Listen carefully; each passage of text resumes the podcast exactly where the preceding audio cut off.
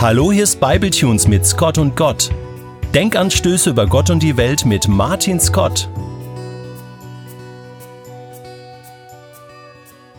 Wenn du mir bei Scott und Gott bereits länger, sprich über die Jahre, zuhörst, dann weißt du bereits zwei Dinge über mich und meine Mutter. Erstens, dass es für mich mit ihr überhaupt nicht einfach war, sondern mehr so in Richtung Hölle.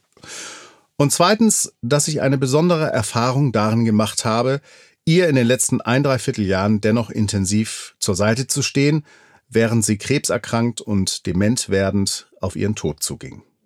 Nun ist sie Anfang dieses Jahres gestorben und ihr Tod hat für mich schon ein größeres Ereignis gehabt. Vermutlich eines, das mich noch länger beschäftigen wird. Nicht riesig groß, so dass ich weder jubelnd auf ihrem Grab herumtanzen würde, noch dass ich vor ihrem Grab ausgenockt und weinend zusammengebrochen kauern würde. Ich merke innerlich Stiche und innere Vermisstenanzeigen.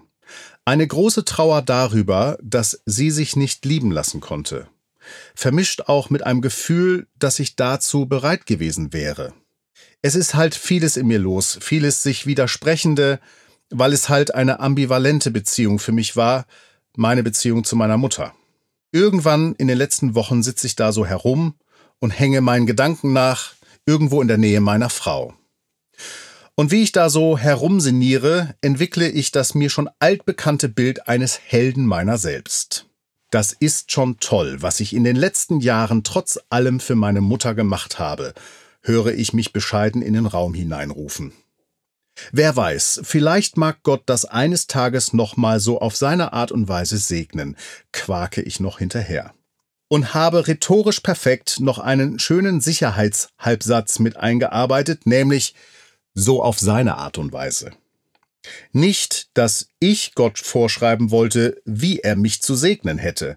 Also ich meine, wenn er sich da anhand von Wünschen orientieren wollte, Vorstellung hätte ich genug, wie sein Segen aussehen könnte, ein immer volles Portemonnaie, Arbeit bis zur Rente, Rente wiederum ziemlich bald, ein zweites Haus. Ich würde da Gott nicht festlegen wollen, aber so in die Richtung dürfte das schon gerne gehen. Diese Vorstellung meines zukünftigen Reichtums durchbricht die beste aller Besten mit noch nicht mal einer Kritik an meinen schamlosen und blasphemischen Vorstellungen, sondern mit einer gewissermaßen das Zeitraumkontinuum durchbrechenden Äußerung. Sie sagt, Vielleicht geschehen Segen und Gewinn nicht chronologisch, also dass Gottes Segen einer guten Haltung oder wertvollen Entscheidung und guten Tat deinerseits folgt, sondern schon längst geschehen ist. Guck dich doch an, du Depp, was du schon alles hast. Mich zum Beispiel, fährt sie dann fort, und wer wollte da widersprechen? Aber das ist doch mal wirklich interessant. All unsere Deals oder zumindest meine, die ich mit Gott innerlich so abschließen mag, die wären dann im Grunde für den Allerwertesten, wenn Gott anachronistisch segnete. Stell dir das mal vor, das würde auch deine gute Entscheidung, von der du glaubst, dass sie eigentlich anders gefallen wäre, aber weil du weißt, dass Gott sich von dir eine andere Entscheidung wünscht, fällst du sie eben doch so herum. Stell dir doch mal vor, du würdest eine solche Entscheidung fällen und eben nicht noch darauf folgenden Segen erwarten, sondern es wäre gewissermaßen eine Antwort auf den, der dich bereits gesegnet hat. Kommt mir spontan auch sehr viel biblischer vor, ehrlich gesagt. Das ist so dieses, ehe du geboren wurdest, habe ich dich bereits im Mutterleibe gesehen und ich habe die Haare auf deinem Kopf gezählt, ehe sie dir ausfielen, Ding. Nein, an jenem Abend in der Ecke meines Wohnzimmers wurde mir mal wieder klar, welches Spielchen ich anscheinend sehr gerne mit Gott spiele. Ich nehme mir das nicht vor, es passiert einfach. Und da habe ich noch nicht mal den Mund geöffnet und was gesagt oder in Gedanken gebetet oder so. Es sind so Tun-Ergehens-Zusammenhänge, die ich mir innerlich konstruiere.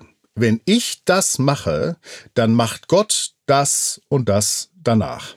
Und das eben funktioniert nicht geradlinig, weil das hieße ja, wir könnten Gott mit unserem Handeln beeinflussen was ja nicht heißt, dass es nicht Dinge gibt, die wir tun können oder auch sollen, weil sie bereits gesegnet sind. Dinge der Liebe halt.